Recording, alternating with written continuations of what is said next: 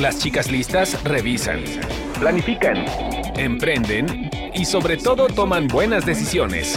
Bienvenidos a Las Chicas Listas, un podcast de finanzas cotidianas y desarrollo laboral con Ivonne Vargas y Verónica García de León. Ya estamos en otra edición de nuestro podcast Chicas Listas. Soy Ivonne Vargas y como siempre me da muchísimo gusto pues eh, compartir este espacio con mi gran amiga eh, y compañera de, viajes, eh, no sé si de viajes, de viajes no diría que de temas muy profundos y que es Verónica García de León. ¿Cómo estás, Verónica? Hola, pensé que ya se te estaba olvidando mi nombre. ¿Verdad? Lo repensé, pero es que sé, por el tema que traemos hoy, Verónica, que eh, yo creo que con esta intención de en Chicas Listas, siempre eh, hablar de cómo mejorar sus finanzas y su vida laboral, eh, pues nos vamos también en coyuntura con los temas importantes y uno de ellos es qué está pasando en esta segunda ola de, COVID y qué está pasando sobre todo en cuestión de, de, los seguros de gastos médicos. Por ahí se escucha muchísimo hablar de que la capacidad hospitalaria está creciendo. Sí, pues hola a todos, hola amigos, qué bueno que están con nosotros. Eh, es un tema súper interesante. En lo personal me ha causado mucha, pues mucho interés y también por eso he investigado muchísimo. Hemos investigado también la parte de los seguros de gastos médicos, Ivonne traes un comentario, una recomendación súper interesante. Pues está súper nutrido este programa, así es que si quieren comenzamos. Las chicas listas planifican ahorros, gastos, inversión y protección.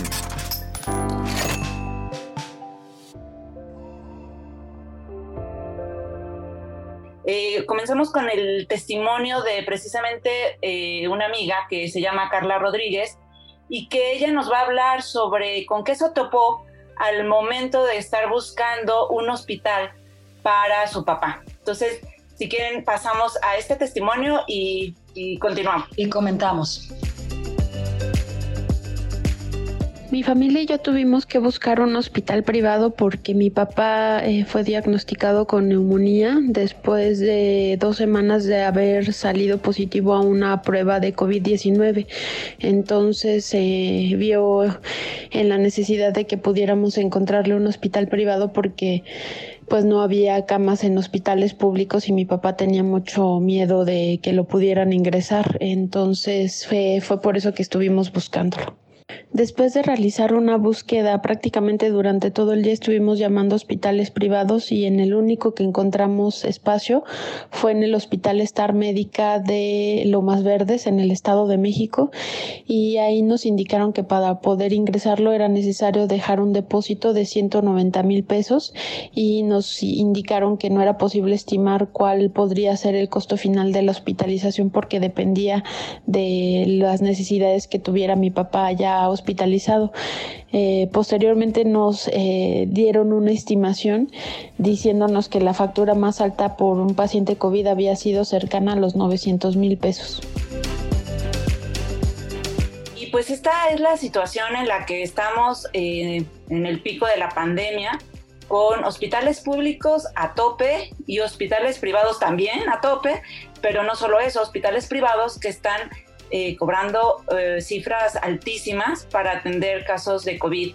Y esto pues nos lleva a Oye, de, altos costos. Dime, dime. Fíjate que me quedo pensando porque está bárbaro el, caso de, esta chica, de Carla, y yo creo que eh, entre, en nuestro entorno hemos escuchado estas historias, pero lo que quiero entender es, ¿te piden ese dinero como una especie de garantía en lo que estás internado? Y, y no sé si hay algún tope de un máximo o cómo está sucediendo. Sí, eh, lo que yo también pude investigar, eh, lo que, lo que veo que están, ah, que adoptaron los hospitales privados es como un depósito, como dejar casi, eh, sí, es un depósito prácticamente para que, supongo que para que te vayan atendiendo y no te, de pronto no te impacte la cifra que vas a tener que pagar y termines eh, no pagándole al hospital, no sé, pero sí es un depósito de entrada y déjame decirte que ese que comentó Carla, que es Star Médica, es de los medianitos, ¿eh? porque en otros hospitales eh, privados como el Médica Sur, Ángeles, etcétera, de esa gama, eh, cobran 280 mil pesos. Que inclusive son esta, esta gama los que te suben más las pólizas, ¿no? tengo entendido. Sí, son, son los que son los de la gama alta que le llaman. Y por ejemplo, en Médica Sur te pasan primero, tienes que pasar primero por urgencias y en urgencias te hacen una serie de exámenes donde te van a medir qué tan grave estás y ese, ese acceso a urgencias te va a costar 80 mil pesos, que es independiente al depósito que vas a tener que hacer de 280 mil ya por ingresar al, al hospital. Y cuando preguntas en, o sea, si tú llamas... Además, bueno, y desembolsados, ¿verdad, Vero? De, tu bolsa, ese, esa primera, digamos, salida de dinero. Sí, o sea, eso es lo que ya tienes que hacer al ingresar. Si preguntas qué te cubre, o cuántos días, o hasta cuánto te alcanza, por, no te dicen, o sea, te dicen que no te pueden dar ese detalle porque depende de qué vayas a necesitar pero eh, pues, eh, preguntando como si me fuera a ingresar a, uno de ellos, eh, básicamente te están contemplando los, el oxígeno que puedas necesitar o el servicio de oxígeno, las tarifas que cobran los médicos, los medicamentos, eso como a grandes rasgos. pero bueno, estamos hablando de que si ya te fuiste a terapia intensiva, que es donde ya te tienen que intubar y eso, pues eso ya no te alcanza ni de chiste, ¿no? Eh, en el caso de Carla, que mencionó que le, que le dijeron en el hospital que podrían llegar, que el caso que, que más les había costado a ellos era de 900 mil, es cuando ya llegas a una terapia intensiva y pues es lo que te cuesta ya la intubación, ¿no? Pero fíjate qué difícil es que estés eh, condicionado en, ese sentido, porque eh, yo también tuve la experiencia de hablar para preguntar en, eh, el Hospital Ángeles para saber si podía ingresar, también comentando que, había sido diagnosticada con COVID. Ellos ni siquiera me dieron la, la opción, me dijeron, nosotros salimos de unidad de COVID y no estamos ahorita recibiendo a nadie en una de sus unidades, no podemos saber si esto es extensivo a otros hospitales pero aparte, a otros hospitales de esta cadena me, refiero. Eh, lo que es un hecho es que, eh, aparte de la dificultad de encontrar, tienes que desembolsar esa parte sin saber si al segundo o tercer día te dicen eh, fuera, porque no sé si ahí o en qué momento entra el seguro, Vero. No, esto es en el, esto es el, en el caso de que tú entres ya sin, sin seguro. Bueno, el comentario de, Carla fue de su papá que no tenía seguro. De, de en el caso de que tú lleves un seguro de gastos médicos, que ya después hablaremos de eso, tu seguro entra cuando ya tengas que pagar la, cuenta, ¿no? Eh, y ya tú ya tendrás que ver con tu seguro si entras, eh, si te lo pagan ahí directamente, si te lo reembolsan, eso ya es como un tema de cada aseguradora. Pero el, digamos que ahorita el punto en el que en el que estamos refleja un gran problema que existe, que tenemos como país, creo yo, y preocupante, porque, pues, eh, como ella misma lo dice, eh, Carla, no, no, pudieron ingresar a su papá en un, en un hospital público, en donde tenía derecho a atenderse, porque estaban saturados, entonces tiene que recurrir a un hospital privado y en el hospital privado hay estas cifras altísimas. Además, tampoco es que haya el, lugar o acceso porque también están saturados. Entonces nos lleva a un problema pues eh, de, un alto costo en la medicina privada que pues no está regulado. Eh, eh, estaba platicando, por esto platiqué con el, con el director general de la Asociación Mexicana de Instituciones de Seguros, que es Recaredo Arias, y el tema al que, al que llegamos fue al de la inflación médica, porque has de saber que este tema de los altos costos hospitalarios a las aseguradoras les preocupa también, porque ellos eh, indemnizan a todos sus asegurados con base en los costos de la medicina privada. Entonces, entre más costoso sea, pues la aseguradora tiene que enfrentar también altas indemnizaciones y altos costos. Pues vamos a escuchar ahorita al, director, pero lo que tú dices es cierto, porque me imagino que no regulado, cada hospital podría llegar a determinar con esta intención de quedarse eh, con, eh, con, una ganancia para cubrir eh, todo el trabajo que hace hospitalario, pero no está regulado que a quien cobra lo que quiere, ¿no? Pues para tener margen de ganancia. Digo, lo vamos a platicar ahorita, pero fíjate que es interesante porque no, no me imaginaba, uno suele estar más concentrado en lo que pasa con las pólizas y con las aseguradoras, sin saber que la forma en que establece estos precios los hospitales, pues les pega, ¿no? También. Claro, entonces escuchemos a, a Ricardo Arias de la AMIS hablando sobre la qué es la inflación médica y creo que nos sirve para entender más el tema. Bueno, en primer lugar, como sabemos, el, eh, eh, la inflación en general, como definición, es el incremento sostenido de los precios. Entonces, eh, la inflación médica es el componente dentro del índice general de precios al consumidor de los servicios médicos.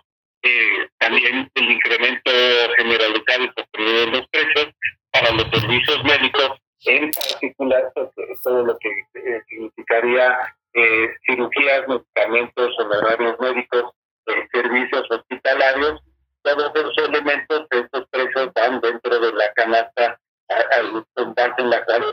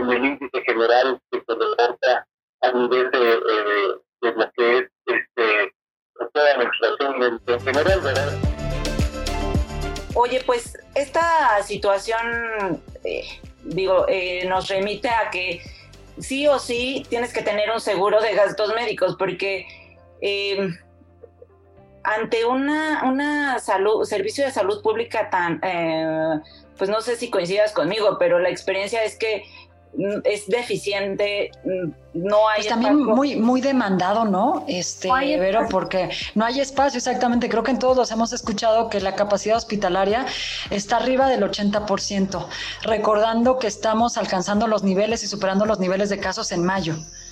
Así que hoy sí se hace indispensable pensar qué onda con nuestros seguros.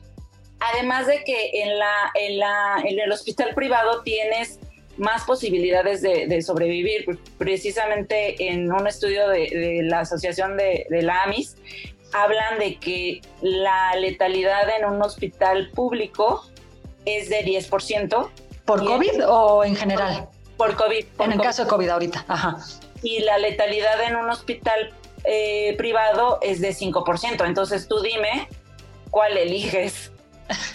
Bueno, fíjate que aquí lo, lo, que es triste, yo creo, Vero, y que coincidimos todos, es que desafortunadamente un, porcentaje importante de la población, pues tal vez no tiene acceso porque no te lo dan vía tu trabajo y no están en condiciones económicas de pagar un seguro. Sería lo ideal, pero bueno, este, eh, eh, digo, yo tengo casos de conocidos que, que literal, pues han tenido que ir buscando de hospital en hospital público para ver en dónde y la han librado porque se han apoyado con alguien más para conseguir un respirador o este tipo de cosas. Pero yo me quedo pensando con todo esto, Vero, lo que platicabas también acerca de los altos costos de los hospitales y pues no sé cómo se pueden hacer convenios las asegurado con aseguradoras para que también de alguna manera pues esa póliza que tú vas a pagar, que estás por contratar o que estás haciendo el esfuerzo, no te salga tan, tan alta.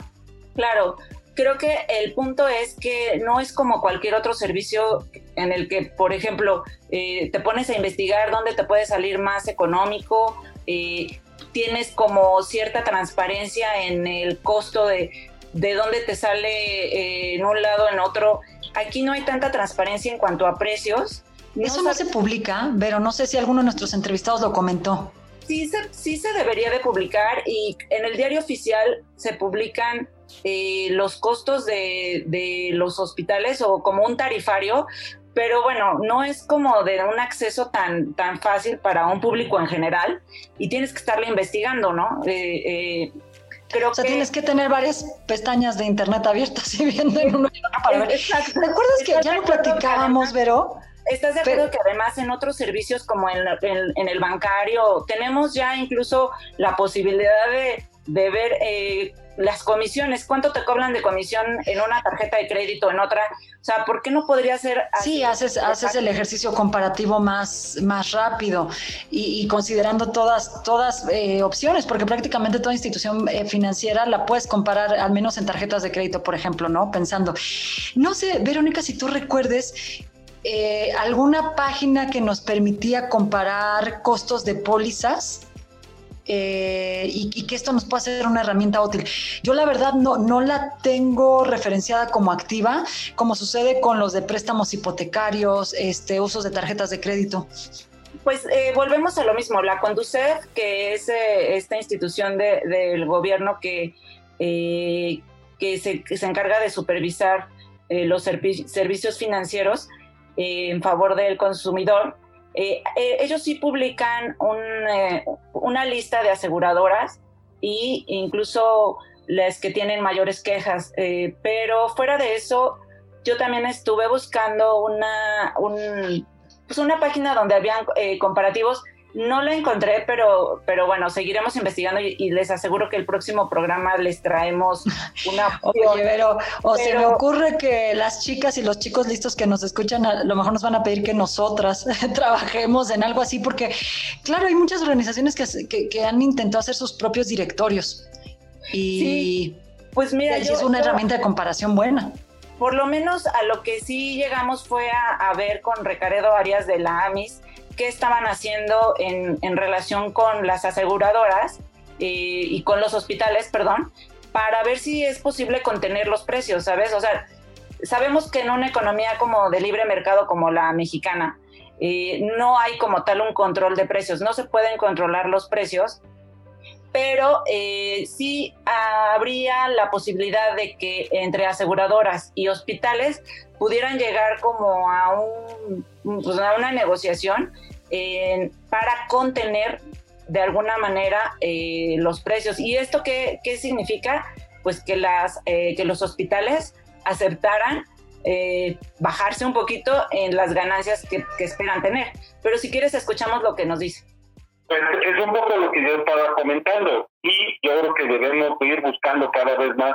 Hay convenios entre las autoridades y los hospitales, pero la verdad es que este tema de la construcción de precios no se ha logrado. Eso es algo que tenemos que, decir. Y es pues, una tarea pendiente que tenemos, como lo comento, con nuestros asegurados y con la población en general, pues para dar oportunidad a que las personas tengan, eh, puedan seguir teniendo acceso a la salud privada. Y hay convenios de cada aseguradora con cada hospital, pero en términos generales, pues deberíamos de buscar una conciencia en donde los márgenes y, los incrementos de precios puedan eh, pues, contenerse lo más que se pueda, ¿no? Y no este, eh, aplicarlos y, repercutirlos de inmediato, sin saber qué es elementos de gestión. Eh, y, cómo podemos también, a través de una mejor administración al momento de proveer los servicios de salud, pues, racionalizamos lo que tenemos que eh, aplicar, pagar el tratamiento que tenemos que dar. Para dar un ejemplo, hoy tenemos ya el, caso más caro de COVID, eh, ha costado 29 millones de pesos. Entonces ahí uno se pregunta qué le hicieron a esa persona, que le han hecho porque todavía seguía el, eh, el tratamiento de esa persona hace una semana, este, como para que ya llegue millones de pesos. O sea, es una barbaridad, es una barbaridad.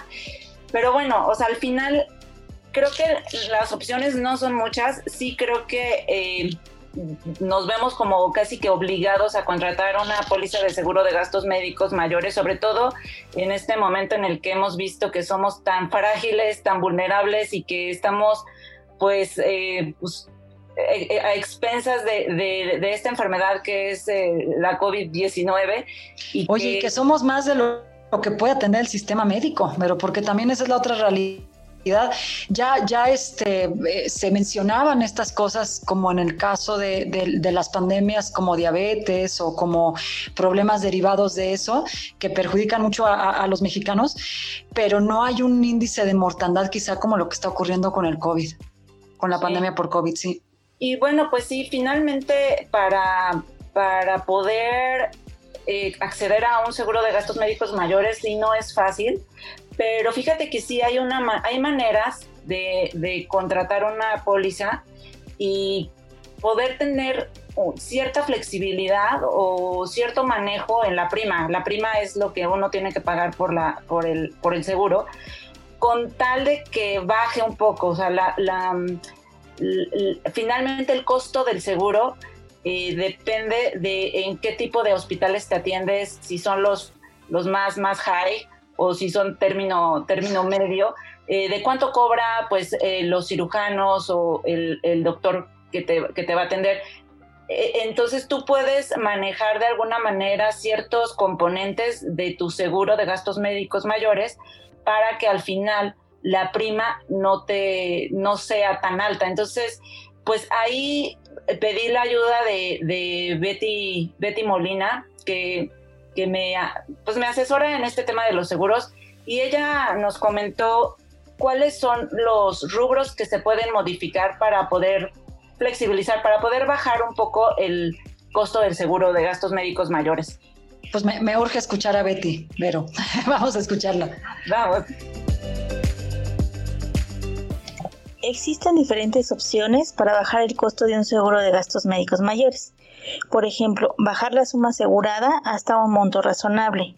Subir el monto del deducible y el coaseguro de tal manera que no afecte tanto al asegurado, porque estos dos últimos conceptos son a cargo del mismo asegurado y si se suben demasiado al momento de un siniestro, ellos son los que absorben ese gasto y no conviene que sean tan altos. Otra opción es bajar la gama hospitalaria, quedando cubiertos con hospitales de nivel medio o incluso de nivel un poco bajo. Pues hasta ahí, eh, Verónica, yo creo que, son eh, buenas alternativas para entender, ya que estamos tan sumergidas en toda esta información, cómo puedo, eh, sabiendo que ya es una enfermedad que me, que me representa unos costos pues, que pueden llegar a ser tan, tan desmedidos, tan exorbitantes, cómo disminuirlo. Y creo que también es importante en este, en este momento, pero no, no sé si te pasa, pero yo lo que hice es que volví a abrir mi carpeta donde viene la hoja de seguros de gastos médicos, la revisé vi cómo, cuál era la cobertura que tenía y inclusive fíjate que hasta tenía la duda de cómo operaba en mi caso el seguro, la, cobertura por COVID-19.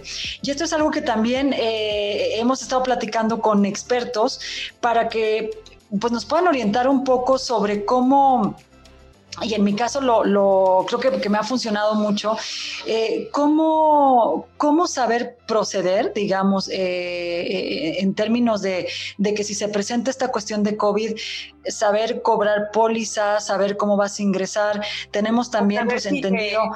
si tu seguro te cubre, saber si tu seguro cubre o no. yo tengo entendido que todos los seguros ahorita, bueno, los que ya se contrataron, sí cubren, pero lo mejor es sí revisar, es revisar la póliza. Y lo que sí sé y que, me dijo Recaredo Arias en la entrevista es que eh, fíjate que muchos seguros ahorita no tienen periodos de espera para el caso de COVID. Es decir, tú puedes contratar mañana mismo eh, una póliza de seguro de gastos médicos mayores y si no estás enfermo... Que esa es la condicionante, ¿no? No estar enfermo para contratar. Si no estás enfermo, te puede cubrir, o sea, y la siguiente semana te enfermas, sí te cubre eh, el, seguro. No hay un periodo. Como con el cáncer, eh, la gastritis, en fin, cosas que, cosas que también. Pero yo un recuento muy rápido. Me parece que también en aspectos ginecológicos, para todas las chicas listas que nos escuchan, también hay un periodo de espera importante, ¿no? Sí, por lo menos, por lo menos es de un año. En, o sea, si tú contratas una póliza y te enfermas por algo, eh, algo ginecológico la siguiente semana, eh, te tienes que, o sea, no te cubre, te tendrías que esperar un año para que te cubra eh, ese padecimiento. Entonces, es una buena noticia saber que en el caso de COVID las, eh, las aseguradoras sí te están cubriendo inmediatamente eh, que lo contrates. Claro, no puedes contratarlo estando enfermo, eso sí no, pero, pero de todas maneras creo que está bueno saber qué revisar en tu póliza para ver si cubre o si no hacer una, una, especie de ese recuento, ¿no? Eh, y estuvimos platicando también, ahorita vamos a escuchar a Moisés eh, Benjamín Cruz, que es director de Estatus Seguro y que es, eh, como mi gurú también, porque yo lo consulto muchísimo para temas de mi propia póliza. Él también explica estas diferencias que puede haber en una póliza que tenga cobertura por COVID. Entonces, pues aprovechar esto para todos los chicas y chicos listos que nos escuchan para hacer el recuento, revisar, sacar nuestras pólizas. A veces esta información, eh, y lo digo porque me pasó a mí, lo traes en la cabeza, pero no tienes en físico la portada de tu póliza, entender eh, cómo entra y estar muy atentos, como, como ya lo decías ahorita, saber que, que no hay preexistencia declarada. Eh, pero que bueno, aquí la cosa es que en el momento tienes que actuar, ¿no? También, o sea, hay que estar preparado porque en el momento tienes que actuar. Pues vamos a escuchar a Moisés, pero a ver qué nos comenta sobre eh, eh, justo cómo es esta cobertura por COVID y los diferentes productos que puede haber. Eh, para confirmar que la cobertura por COVID está habilitada, hay que verificar en las pólizas nuevas que haya un endoso de inclusión de riesgo. En este documento se debe especificar que aplica para eliminar cualquier periodo de espera especificado en las condiciones generales en tal sección, en tal página, a efecto de cubrir el COVID.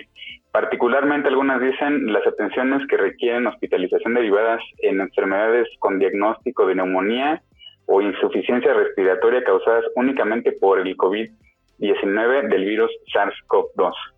Es importante que la póliza esté pagada y vigente, para pólizas que se emitieron antes de la pandemia, solo hay que pedir a las aseguradoras que les confirmen que está cubierto el COVID. En ambos casos, tanto para pólizas nuevas y anteriores, hay que confirmar la suma asegurada. Es importante recalcar que hasta ahora el caso más caro de COVID pagado por una aseguradora ya supera los 25 millones de pesos. Desconocemos aún cuál será el caso más caro en toda esta pandemia. Pues finalmente sí se supo, sí se sabe ya ahorita el caso más, más alto de COVID es el que menciona Recaredo Arias de 29 millones, eh, que no sabemos qué le hicieron, ¿verdad?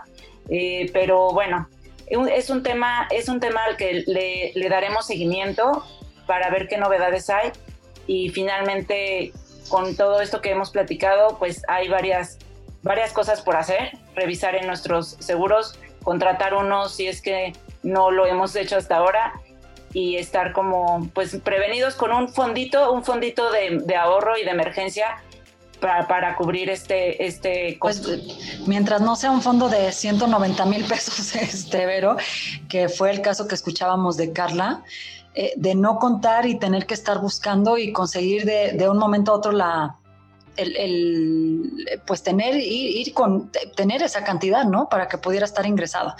Pues sí, sin duda, eh, Vero, también creo que ahora que cierra el año es un buen momento, ahora que cierra el año y para cómo está la condición de salud, para revisar nuestros seguros eh, médicos justo, e inclusive que eso puede ser tema de otro podcast, pues ver cómo podemos mejorarlos, ¿no? También ya hemos platicado tú y yo, Vero, qué pasa con el coaseguro, qué pasa con tu deducible, cómo puedes jugar con esas partes para tener un producto que pues puedas pagar bien y que sea competitivo a la hora de que tengas algún incidente, ¿no? Las chicas listas cuidan sus carreras. Aprende a ascender y enfocarte en tener el trabajo que deseas. Pues bueno, en materia laboral, eh, está justo en estos días, bueno, y fue eh, eh, ya tema de revisión en la Cámara de Diputados, una reforma para regular el tema de teletrabajo, que en otra cuestión es home office, ¿no? Trabajo a distancia, y que yo creo que viene muy bien porque, pues, es algo de, en lo que está todo el mundo, digo, este, Vero, tú y yo hemos trabajado a distancia muchas veces y no nos han cubierto ni el internet, ni el teléfono, ni la luz. Oye, pues eh, eh, este tema que, eh, que, ya pasó en ambas cámaras es la ley del home office o del teletrabajo, ¿no? Que es un tema que creo que pues a muchos nos, nos compete y, nos interesa en esta época que eh, pues estamos trabajando la mayor parte del tiempo en nuestra casa, muchos, muchos de, nosotros, y em, creo que es un tema de la mayor importancia, ¿no, Ivonne? Sí, ya entradas en materia eh, de trabajo para chicas listas en, en tema laboral, pues Sí, pero la, verdad es que fíjate que esta es una regulación que está muy empujada. Eh, digo, aquí nada más diremos en temas técnicos que lo que se hizo es que se hace una modificación al artículo 311 en la Ley Federal del Trabajo para hablar con más detalle de, esta figura del, o bueno, de este concepto de teletrabajo. Y se hacen otro tipo de adiciones también, ¿no?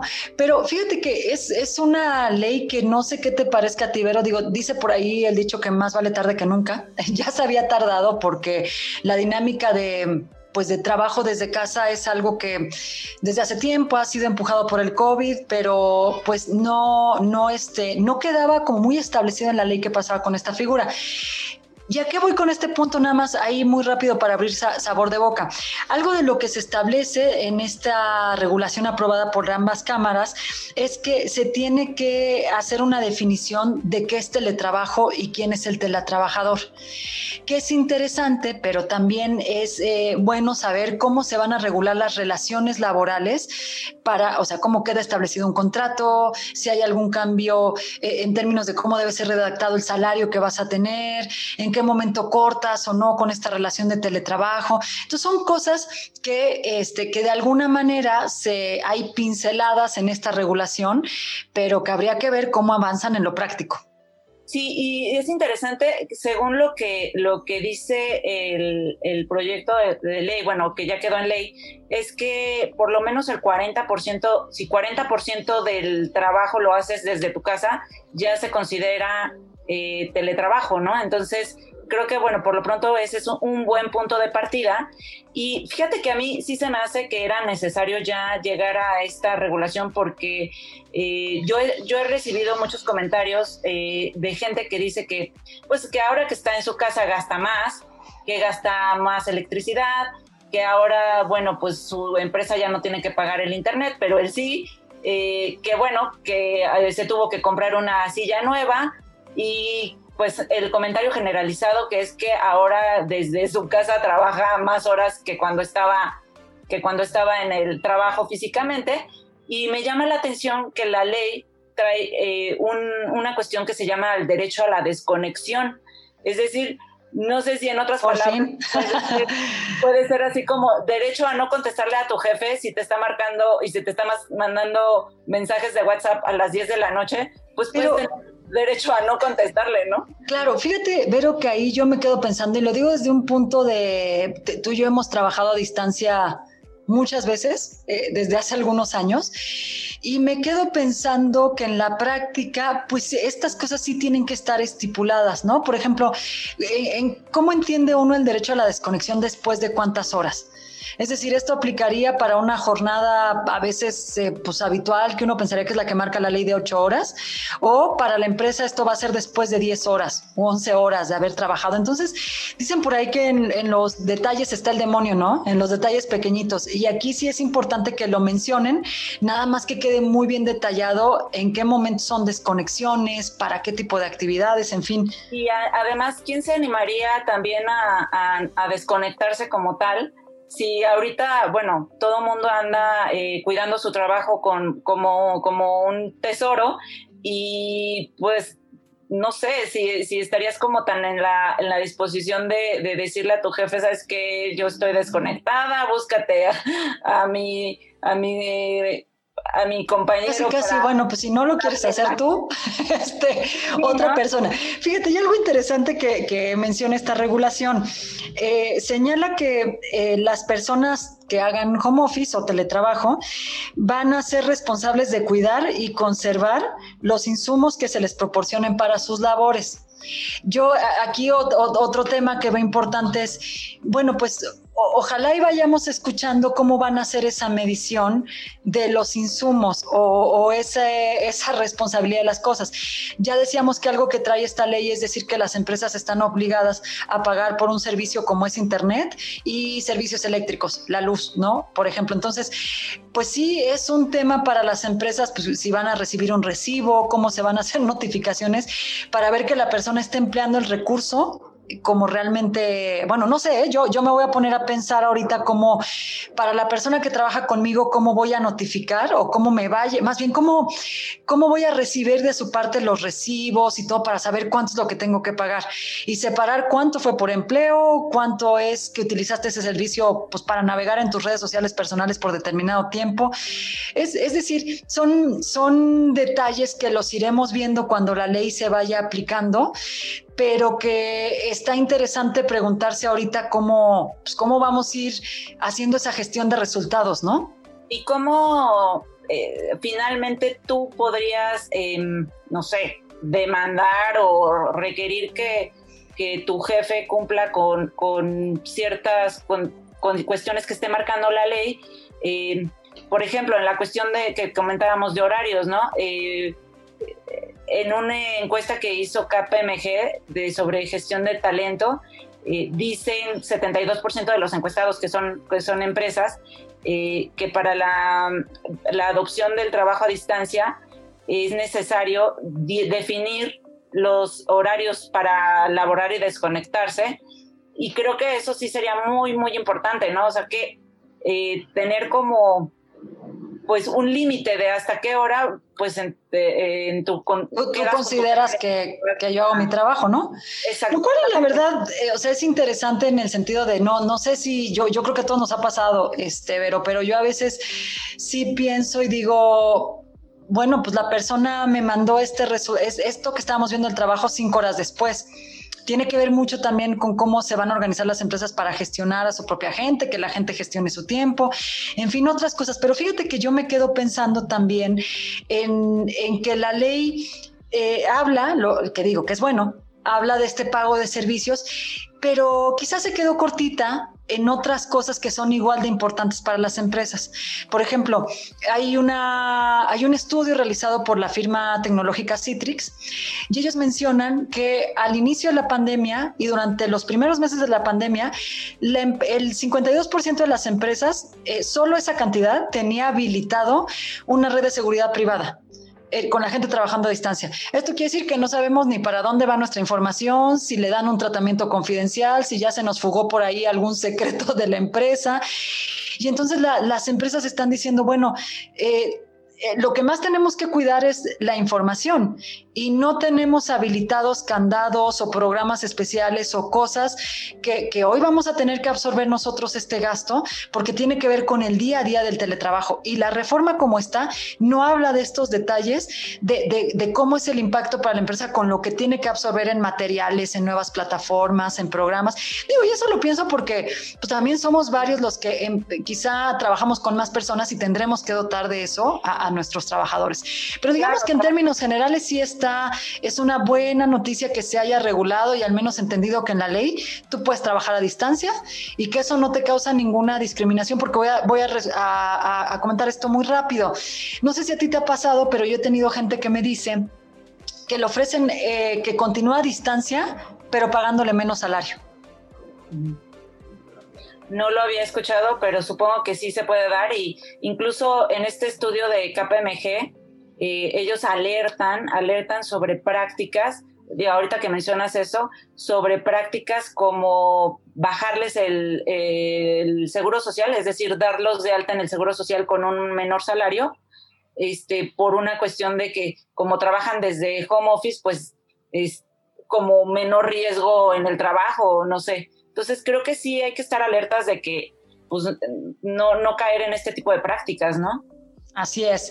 Pues para platicar de este tema eh, y entrar en, más detalle, eh, Verónica, fíjate que aquí quise consultar al Centro de Estudios para el Empleo Formal, que hacen investigación en temas justo de, pues, de, de generación de empleo, de subcontratación, de modelos a distancia. Y ellos hicieron una especie de decálogo de cuáles son los puntos más importantes que se tienen que, que, pues, que tenemos que tener en cuenta en la relación de home office. Habla de cómo tiene que estar establecido el contrato, de qué pasa, por ejemplo, si la empresa me dice, eh, bueno, pues te tengo que pagar menos o yo no te quiero cubrir esta parte.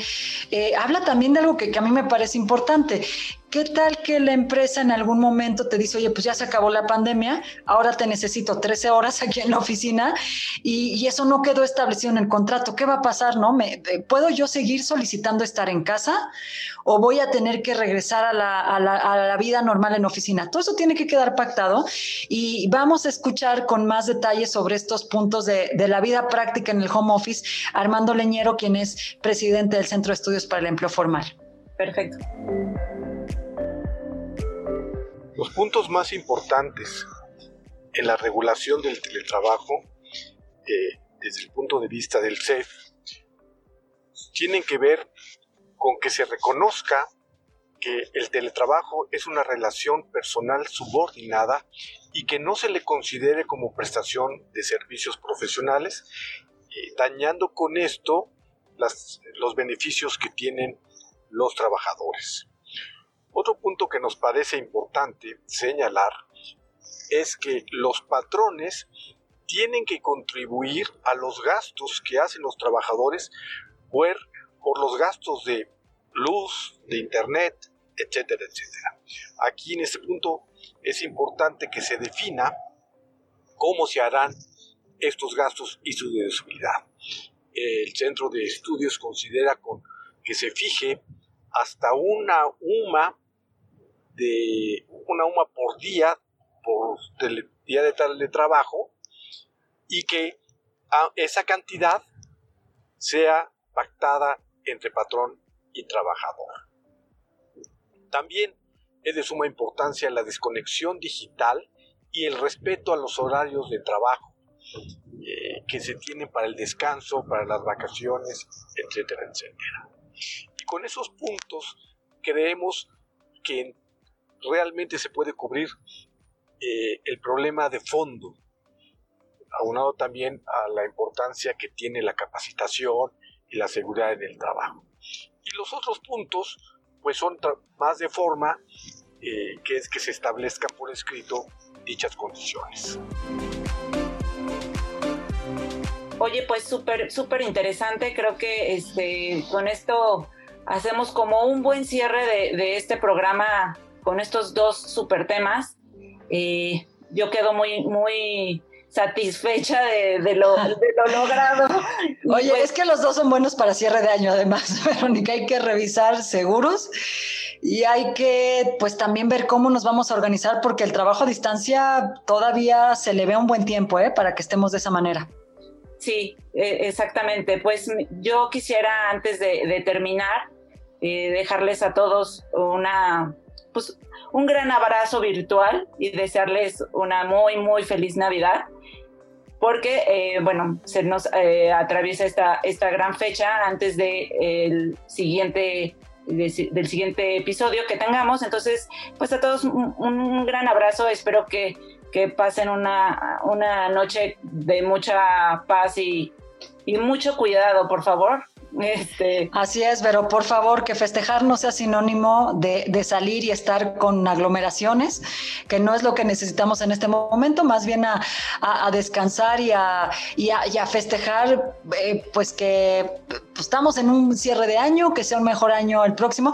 Yo, yo diría que no se nos quite la esperanza. Creo que ese es el mensaje con el que yo me quedaría, Vero, que no, que no cambie la esperanza, pero sí saber que tenemos que ser muy responsables. Y a tus buenos deseos, Vero, yo eh, pues sumo agradecerle a, pues, a, las chicas y los chicos listos que nos escuchan y que nos sigan y pedirles que nos sigan acompañando en 2021 con este podcast. Así es, y pues un, agradecimiento especial a, a Charlie, eh, que nos está produciendo el programa. Con Output Podcast, Output podcast, perdón. Este, gracias a, a, Carlos Mendoza por este gran trabajo y pues a todos, un abrazo. Charlie, eres el mejor. Muchísimas gracias, soy Ivonne Vargas. Gracias, Verónica. Nos escuchamos pues para cierre e inicio de 2021.